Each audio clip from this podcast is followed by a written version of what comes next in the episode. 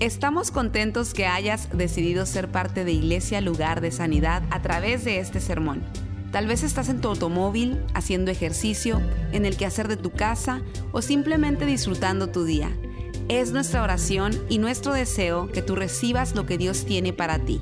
Si te es posible, te recomendamos que tomes notas de lo que Dios te hable el día de hoy. Hoy día vamos a hablar sobre este tema, un encuentro con la verdad. Un encuentro con la verdad. La importancia de este mensaje se basa en dos cosas. La primera es que me va a ayudar a mí como persona y la segunda es que me va a instruir para que yo entonces pueda ayudar a alguien más. Porque siempre va a haber alguien a nuestro alrededor que necesita nuestra ayuda, nuestra influencia, nuestro consejo.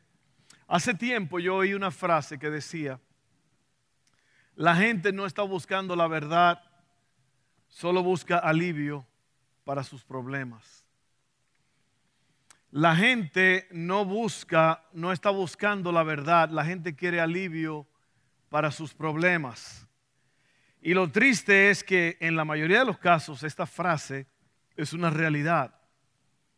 Pero a mí me gustaría investigar esta frase y verla bien porque eh, está poco fuerte y al final del día esto en realidad no produce mucho. Porque ¿de qué le vale a uno tener alivio temporal si no conoce la verdad que te hace libre permanentemente? Entonces, eh, mucha gente se ha acostumbrado a vivir en mentira, porque la mentira aparentemente esconde la falsedad por un tiempo. Por ejemplo, hay personas que viven una doble vida.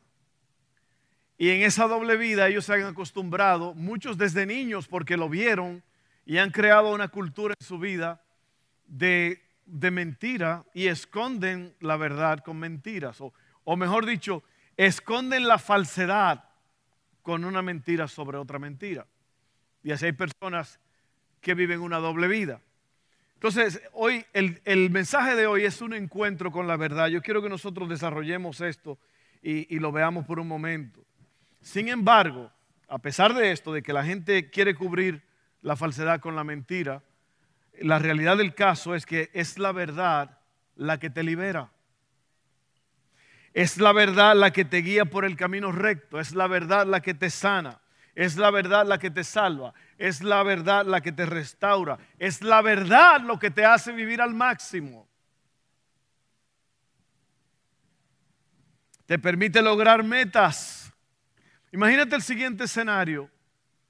Tú vas al doctor, tienes una enfermedad crónica, o alguien va al doctor con una enfermedad crónica, y el doctor te ve, te examina, y el doctor sabe que tienes una enfermedad crónica y probablemente de muerte, pero en vez de decirte la verdad, Él te dice, ¿sabe qué? Te voy a dar estas pastillas que te van a calmar por un tiempo. Eh, así que nada más tómate estas pastillas. Pero no le dice al paciente la verdad. El paciente nunca va a poder recuperarse. Porque es el proceso de la verdad lo que te ayuda, lo que te libera, lo que te saca adelante. Lo que hace que tú recibas la sanidad. Por ejemplo, los antibióticos tienen un, un promedio de 3 a 10 días para poder trabajar. Y si uno no pasa por el proceso, uno no es sanado. Por eso es que es bueno seguir las instrucciones del doctor cuando uno sale del hospital, de la emergencia. Y eh, tratar los síntomas solamente no cura la enfermedad. El propósito de este mensaje otra vez es desafiarte con esta pregunta. ¿Quiero la verdad o solamente alivio? La verdad es para los sabios, el alivio es para los necios. Otra vez, ¿por qué querer alivio cuando yo tengo la verdad? Porque yo quiero solamente tener alivio temporal cuando yo puedo tener la sanidad permanente y constante. Y yo voy a usar varias escrituras hoy día, pero yo quiero en verdad que usted piense en esto por un momento. Y otra vez, el desafío más grande de los seres humanos es cambiar porque entienden que tienen necesidad de cambio. Nadie puede cambiar verdaderamente hasta que no entienda que tiene necesidad de cambiar. Muchas veces nos dicen, tienes que cambiar, tratan de convencernos y nosotros seguimos iguales. ¿Por qué? Porque hasta que uno no entiende, hasta que uno no es dueño del asunto y dice, yo necesito cambiar, entonces uno, uno cambia. Pero mientras tú estés cubriendo, no vas a poder encontrar, descubrir la verdad. Y la primera pregunta o el primer punto es, un, el primer punto es una pregunta. Pero antes de eso yo quiero leer eh, lo que dice la Biblia en Juan 8:32. Jesús le dijo a la gente que creyó en él, ustedes son verdaderamente mis discípulos si se mantienen fieles a mis enseñanzas. Y conocerán la verdad y la verdad los hará libres. Qué tremendo. Uno de los versos más poderosos de la Biblia.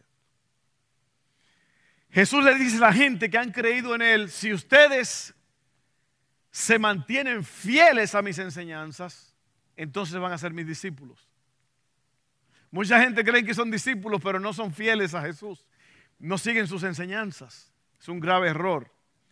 Pero esa, esa próxima parte dice, si se mantienen fieles a mis enseñanzas, van a conocer la verdad. Y al conocer la verdad, la verdad los hará libres. La capacidad que tiene la verdad de dar libertad. La verdad tiene el poder para romper las cuerdas que te atan. La verdad te sacude, la verdad te limpia, te pasa por un proceso. Pero la mayoría de nosotros no queremos la verdad, queremos alivio. Queremos alivio para seguir con el parrandón. ¿Sí o no? Queremos alivio para seguir la pachanga. Es como el joven rico, ¿se acuerdan? Siempre lo digo porque siempre viene al caso. Un hombre muy rico, un joven muy rico, muy, muy, muy rico, vino donde Jesús y le dijo, Señor, Jesús, ¿qué debo hacer para heredar la vida eterna? ¿Qué debo de hacer para ir al cielo? Jesús le dijo, bueno, guarda los mandamientos, que son no matarás, no robarás, eh, eh, amarás al Señor tu Dios con todo tu corazón, con toda tu mente, con toda tu alma, con todas tus fuerzas, todas esas cosas. Y el joven le dice, yo lo he hecho todo eso. Y Jesús le dice, ok, bueno, como tú has hecho todo eso, entonces eh, vende lo que tienes y dáselo a los pobres. Y ahí no le gustó el asunto. Así somos nosotros. Así somos nosotros, muy super espirituales muchas veces, muy eh, igleseros, si hay tal palabra, muy igleseros, muy, muy, muy cristianotes, muy esto, pero cuando tenemos un encuentro con la verdad, decimos, mm, no, no estaba tan en serio. Señor, la cosa no era tan, tan, tan, tan, tan en serio. Yo como que quería y eso, pero yo quiero seguir en la pachanga. ¿Sí o no? La pachanga comenzó así. Fidel Castro fue a un, a un lugar donde la gente estaba bailando y todo el mundo paró de, bailar. Y Fidel dijo, ¿a quién le gusta la pachanga? No, señor. ¿A quién le gusta la pachanga? No, señor. ¿A quién le gusta la pachanga? No, señor. ¿A quién le gusta la pachanga? No, señor. Y todo el mundo empezó a bailar ahí.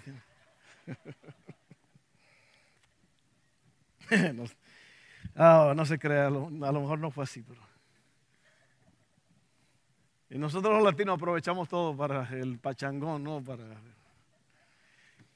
Entonces, conocerán la verdad y la verdad los hará libres. Qué palabras tan poderosas y tan profundas. ¿Sabe qué? Déjame decirte algo. Yo personalmente, yo soy líder espiritual, soy pastor, pero primero que eso, yo soy discípulo de Jesús. Yo soy padre de familia, yo soy esposo, yo soy amigo, y, ahí es donde yo quiero concentrarme hoy, porque yo como discípulo de Cristo, yo tengo los mismos problemas, yo tengo el potencial de tener los mismos problemas y las mismas tentaciones que tú tienes todos los días. Así que cuando yo te estoy hablando a ti, te estoy predicando desde aquí arriba, yo no te estoy hablando a ti como que yo soy un ángel que nunca ha tocado pecado y que nunca es tocado por el pecado y que nunca es tentado. Al igual que ustedes, yo tengo tentaciones y yo puedo ir un poco más lejos. Yo creo, yo creo firmemente que el enemigo a mí me va a atacar más fuerte que a ti. Jesucristo dijo, heriré al pastor y las ovejas serán dispersas. Así que eh, si hay algo que el enemigo quiere hacer es tumbarme a mí, tentarme para que yo caiga, destruirme. ¿Por qué? Porque bueno, si este es líder espiritual y yo lo puedo tumbar, ¿qué serán los otros? Así que yo quiero decirte eso, que las mismas tentaciones que tú tienes, yo las tengo probablemente a una escala más alta. Si yo tengo que aplicar el remedio a mi vida. Yo tengo que saber la verdad. Yo tengo que conocer la verdad. Y esa es la primera pregunta, el primer punto que te hago es, ¿qué es la verdad? ¿Qué es la verdad? Porque sin la verdad estamos fritos. La verdad es una medida. Usted, yo iba a traer una cinta de medir que eh, muchos hombres aquí usamos, una cinta de medir que usted la abre y usted puede medir de aquí a aquí, de aquí a aquí, y dice que esto tiene 28 eh, pulgadas. Bueno, tiene 28 pulgadas, ¿por qué? Porque la medida lo dice. La medida, esa medida, esa cinta ha sido reconocida mundialmente y dice que dentro de una pulgada hay 16 eh, rayitas, cada uno es un 16 una pulgada tiene 16, 16. Entonces uno dice, bueno, esa es la medida, ese es el estándar. Entonces, eso es lo que hace la verdad. La verdad es una medida con la cual tú puedes comparar todo lo que la gente hace y lo que tú haces. A ver, este muchacho está ready. Míralo como te encontró una cinta. ¿eh? Yo le dije a ustedes que esto tenía 28 pulgadas, ¿verdad que sí? Vamos a ver si es verdad. Wow, tiene 27 y 5 octavos. Seis rayitas antes del 28. Son muchos años, ¿eh? Fallé por 3, 3 octavos.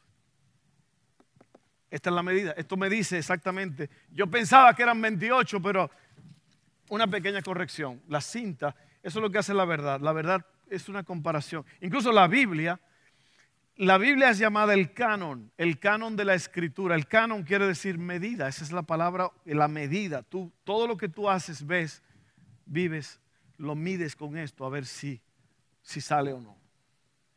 Amén. Entonces seguimos. ¿Qué es la verdad? La verdad es la correspondencia entre lo que pensamos o sabemos con la realidad.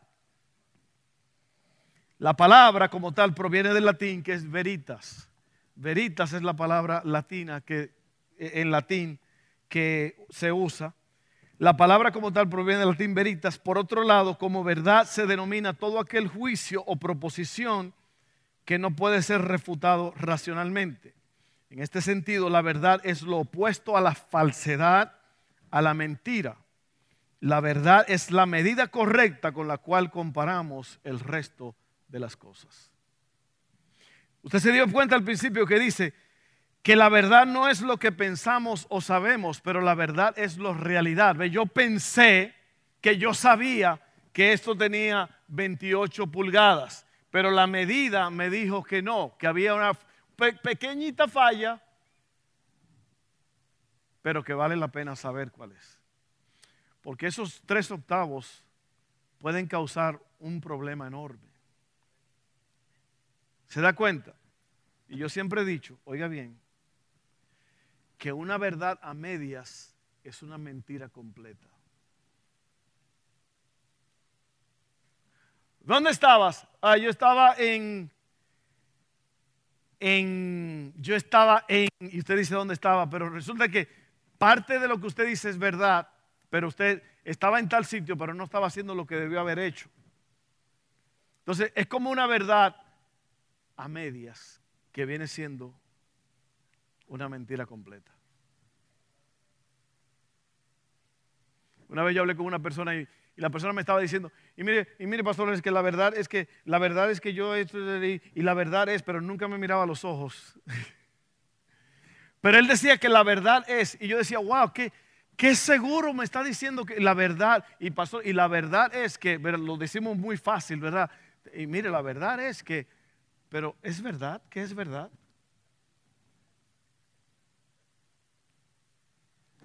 Así que la verdad es la medida. La verdad no es lo que pensamos o lo que a lo mejor creemos que sabemos. La verdad es lo que es.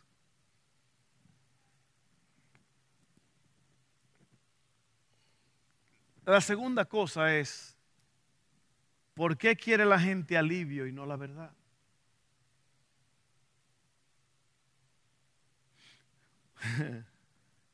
¿Por qué quiere la gente alivio y no la verdad? Bueno, porque la verdad te confronta. La verdad te trae convicción. La palabra convicción quiere decir con conocimiento. La palabra te abre los ojos. Es más fácil hacer algo no sabiendo que hacerlo sabiendo, ¿sí o no? Porque uno dice, uno comete un error y es más fácil aceptar a veces, tolerar a alguien porque no sabía. Pero lo malo es cuando tú sabes. ¿A cuánto le ha pasado eso? Tú sabes que está mal, pero te lanzas y lo haces. Eso es lo que hace la verdad. La verdad te trae convicción. La verdad te cambia. La, la, verdad demanda transformación. La verdad no solo trata con los síntomas. La verdad bien aplicada cura la enfermedad. El joven rico se fue porque no, te, no estaba listo todavía. Y yo te pregunto a ti en esta tarde, ¿estás listo? Y yo me pregunto a mí, ¿estoy listo?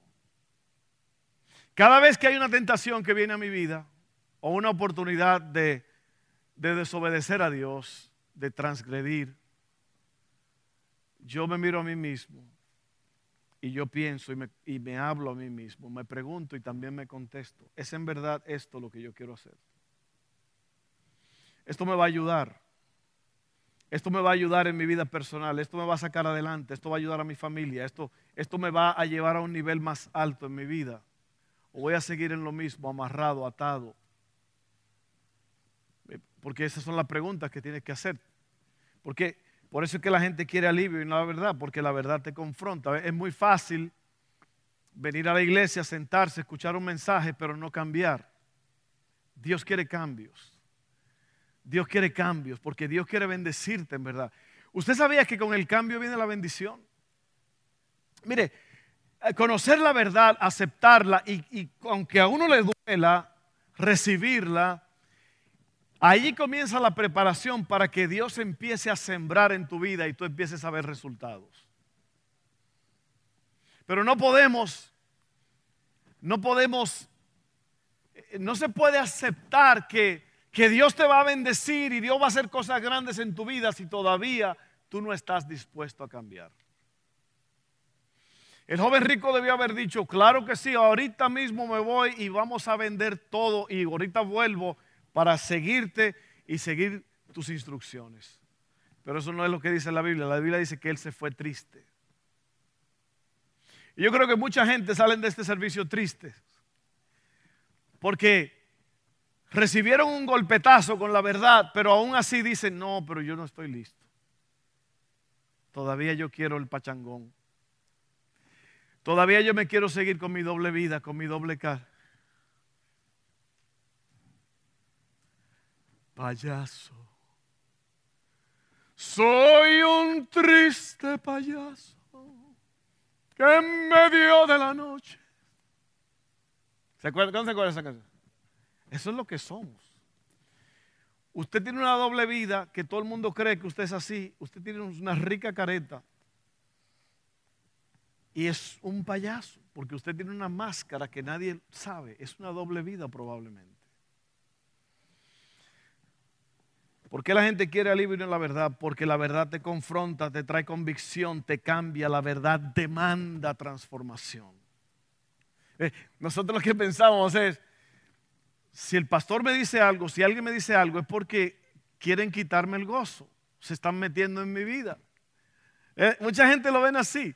Hay personas que salen enojadas de los servicios porque dicen, ah, es probable que mi mujer le dijo a este hombre lo que yo estaba haciendo, o mi esposa, o fulano, porque cómo es probable, cómo es posible que él está hablando lo que yo estoy pasando, eh, pero eso es lo que hace la verdad, la verdad te confronta. Pero uno tiene que responder a la verdad. Que ahí viene el cambio. Ahí viene lo grande cuando tú respondes a la verdad. Así que, ¿por qué la gente quiere alivio y no la verdad? La, la, verdad bien aplicada cura la enfermedad. Ven lo que dice Juan 3, 20 al 21. Tremenda esta palabra, tremenda. Esto, esto está tremendo. Juan 3, 20 al 21 dice, todos los que hacen lo malo odian la luz y no se acercan a ella para que no se descubra lo que están haciendo. Por eso es que a veces usted le pregunta a alguien, ¿vamos a la iglesia? A buscar a la mamá de quién. No, iglesia no. O personas que usted veía en la iglesia pero ya no los ve. Pues por eso, porque miren, oiga bien, todos los que hacen lo malo odian la luz y no se acercan a ella para que no se descubra lo que están haciendo. Pero los que prefieren la verdad sí se acercan a la luz, pues quieren que los demás sepan que obedecen todos los mandamientos de Dios.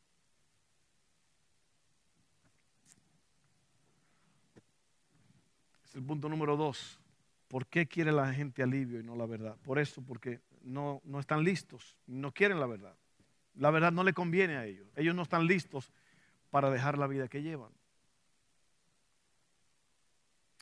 Porque eh, no es fácil. Eh, es probable que lo que tú, a lo que a ti te gusta hacer, que tú sabes que no está bien, eso está arraigado en tu vida y tú lo traes desde niño. A lo mejor son cosas que tú haces, una, una cierta actividad que tú practicas, eh, mentiras, puede ser eh, celos, doble vida, cualquier cosa.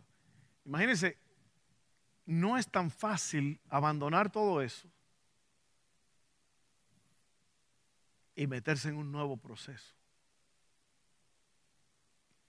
Por eso es que la gente a veces tienen que ir a una cárcel para poder cambiar o tienen que enfermarse de una forma muy crítica para que puedan entonces empezar a cuidarse. Amén. Nadie dijo amén, yo creo que un amén por ahí. Y yo sé que a lo mejor no dicen amén porque usted está oyendo lo que yo estoy diciendo, así que está bien.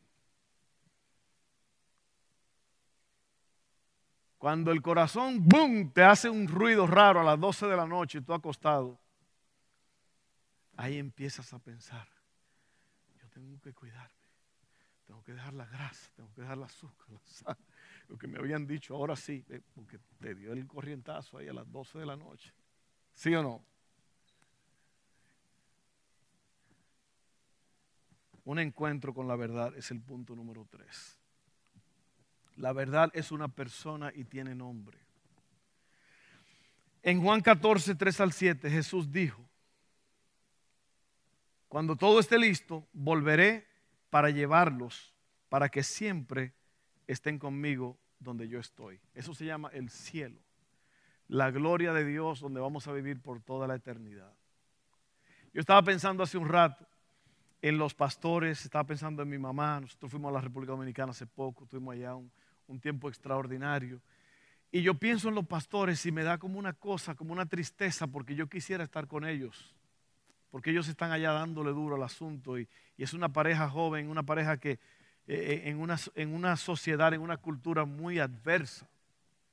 Me dijo, pastor, en este barrio no se puede hacer servicios en la noche, viernes y sábado. ¿Y por qué? Bueno, porque la gente cierran las calles y todo el mundo se tira a las calles, estacionan un carro y sacan las bocinas y todo el mundo está tomando y con un merengón y nadie puede salir. ¿Eh? Fíjese, pero ellos están ahí. ¿Y sabe lo que yo sentí? Yo sentí que el remedio de Dios para todo esto es el cielo, porque en el cielo vamos a estar todos juntos un día. Y ya no nos vamos a extrañar, ahí vamos a ver a todo el mundo. Alguien dijo que el cielo es, piensa en el mejor momento que tú has tenido en tu vida, el momento más espectacular del mundo. Ahora multiplícalo por millones de veces. Eso es el cielo. El cielo es un estado, un ambiente donde no se puede ni explicar lo increíble que va a ser. Y ahí van a estar las personas que tú amas, ya van a estar juntos para siempre y no va a haber esa ansiedad de que estamos lejos uno del otro. Anyway, yo nada más quería tirar eso ahí, eh, porque Cristo dijo, yo voy a preparar lugar para ustedes porque vamos a estar todos juntos. Amén. Cuando todo esté listo, volveré para llevarlos, para que siempre estén conmigo donde yo estoy. Qué promesa más grande. Y ustedes conocen el camino que lleva a donde voy. No, Señor, no lo conocemos, dijo Tomás. ¿A usted no le ha pasado eso? Que usted le estaba diciendo algo a alguien creyendo que la persona ya lo sabe y la persona dice, oh no, no, yo no sabía. Yo no ni sé de lo que me estás hablando. Así fue Tomás. No tenemos ni idea de a dónde vas. ¿Cómo vamos a conocer el camino? Jesús le contestó, yo soy el camino, la verdad y la vida. Nadie puede ir al Padre si no es por medio de mí. Tremendo, lo dije, que la verdad tiene nombre y es una persona. Si ustedes realmente me conocieran, también sabrían quién es mi Padre. De ahora en adelante, ya lo conocen y lo han visto. Si ustedes me conocieran, y yo creo que eso es lo que Cristo nos dice a todos nosotros hoy, si ustedes me conocieran, porque la verdad es una persona. Por eso el tema un encuentro con la verdad no es un encuentro con, con, un libro, con un grupo de palabras, con una idea, con un concepto. Un encuentro con la verdad es un encuentro con Jesús. Y yo quiero desafiarte a ti hoy. El apóstol Pablo dijo en 1 Corintios, creo que el capítulo 2, eh, él dice, cuando yo vine a ustedes, yo no vine con palabras ni con mucha sabiduría humana, pero yo vine a ustedes con temor y temblor. Y me propuse no saber otra cosa que a Jesucristo y a este crucificado. ¿Por qué? Porque esa es la verdad de Dios. Ese es el remedio de Dios. Esa es la puerta. Jesucristo dice, yo soy la puerta. Él dijo, yo soy el pan de vida. Yo soy la luz del mundo. Yo soy el camino, la verdad y la vida. Nadie viene al Padre si no es a través de mí. La verdad que te libera se llama Jesús. Y hay que conocerlo, hay que pasar tiempo con Él. No podemos nada más tener un concepto. No podemos venir a la iglesia a calentar banca y seguir igual. Tenemos que hacer un detenernos, pensar y hacer un cálculo, como hace el, el, el, GPS en el carro cuando usted se mete por un camino equivocado que no era el que estaba en la ruta. Dice recalculating, recalculando la ruta. ¿Lo han oído? Eso es lo que pasa en este asunto. Tú tienes que recalcular qué es lo que tú quieres. Si ustedes realmente me conocieran, también sabrían quién es mi Padre. Yo estaba hablando con Gregorio esta mañana y él me decía, pastor, Dios me habló, Dios me dijo, lo tienes todo. Tú lo tienes todo. En verdad, hermano, nosotros lo tenemos todo. Si tenemos a Jesús, tenemos al Padre, el dueño de todo. Pero andamos batallando. ¿Por qué? Porque todavía Estamos como el punto número dos. ¿Por qué quiere la gente alivio y no la verdad? Porque todos los que hacen lo malo odian la luz y no se acercan a ella. Yo no estoy hablando de que a lo mejor tú eres una persona mala. Es muy probable que tú eres una persona buena, pero con dos o tres mañas. ¿Sí o no? Porque a lo mejor usted no tiene que ser así malo, violento, abusador, nada. Usted puede ser una persona buena y tener unas cuantas cosas que todavía le están estorbando. ¿Sí o no? Entonces eso es lo que Dios quiere. Dios quiere que tú, oiga bien, porque cada uno tiene sus propios problemas. Por eso te dije que tú tienes que oír este mensaje y aplicarlo a tu vida y ver qué es lo que... Mire, Dios tiene cosas que Dios está tratando conmigo. O mejor dicho, yo tengo cosas que Dios está tratando con ellas. Y cada uno de ustedes tiene algo que Dios está tratando con eso. Pero nosotros muchas veces nos enojamos porque nosotros queremos que Dios cambie a este. Y Dios dice, no, no, no, yo quiero cambiarte a ti primero. Tú atiende tu cartón. En el juego de bingo, ¿no? Cada quien está si usted está mirando el cartón de alguien, a lo mejor usted tenía la ficha correcta y lo cantaron y usted no se dio cuenta. En mi país usan ese dicho, atiende tu cartón. Hay personas que son especialistas en mirar las faltas de los demás y no mirar las de ellos. Eso se llama eh, eh, hipocresía, ¿sí o no? Es muy fácil. Una vez me dijo un muchacho, se lo juro, pastor, mire, si no es verdad que se muera este. Ah, qué fácil, ¿no es? Él estaba jurando, pero estaba poniendo a la vida de otro en juego, ¿no? y así nos pasa a veces. Dios está diciendo, yo quiero tratar contigo, Fernando, es contigo el asunto. No es con fulano, no es con fulana. Yo quiero que tú, ¿por qué? Porque al final del día, cada uno de nosotros vamos a tener que dar cuentas al Señor. Si usted es cristiano, si usted es creyente, hace poco yo dije que los cristianos no iban a ser juzgados y a lo mejor no terminé la idea eh, los cristianos van a ser juzgados por Cristo en, lo que se llama, está en Corintios, que es el juicio donde Dios te va a preguntar, Jesús te va a preguntar, ¿qué tú hiciste con los talentos, los dones, el tiempo, todo lo que yo te di básicamente? Y dice ahí que hay cristianos que se van a, van a salvarse, pero de pura chiripa, como dicen en buen mexicano van a llegar al cielo desnudos porque no tenían nada, no ofrecieron nada.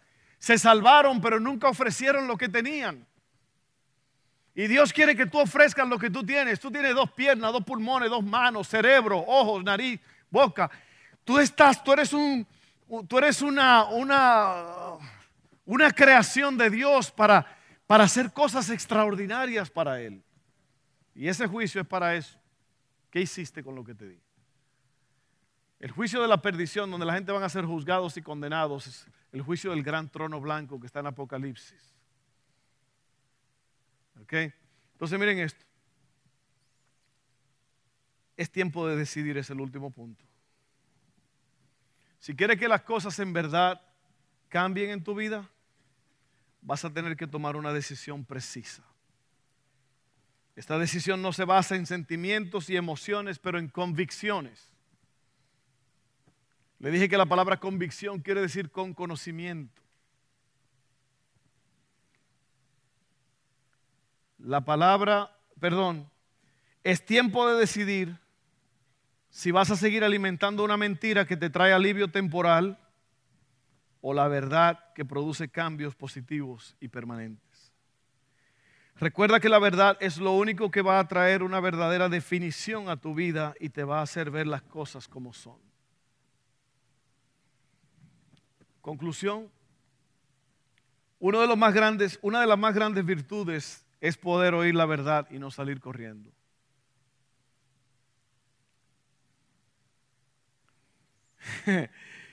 ¿Usted no le ha pasado eso? Que a usted le están diciendo algo y usted quisiera ver dónde está la puerta.